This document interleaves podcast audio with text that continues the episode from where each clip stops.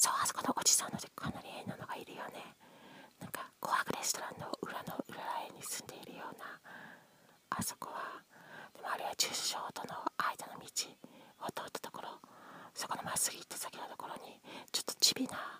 身長なんか150センチ155センチ以下とかの4センチ以下のなんかちっちゃい割と小柄な感じとまあ普通な感じとおじさんいるけど絶対にこっちの友達とかこっちのなんか魅力的な友達とかも話しないよね。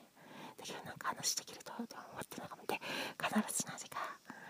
まあでも他の他のいい別の男性とかだったら状況によるけどなんだって状況によるなえ当然だよね。だけどそのおじさんの場合は必ずあこっちのこっちの知り合いとかは寝たと思ったような6時間後に必ず音を立てるっていうのがねなんか変なストーカー的っていうのがねいるらしいというような物語が始まるそれは埼玉えー、埼玉はなんか西坂らへの近くだよねって言ってもなんか森山西坂の近くもらえ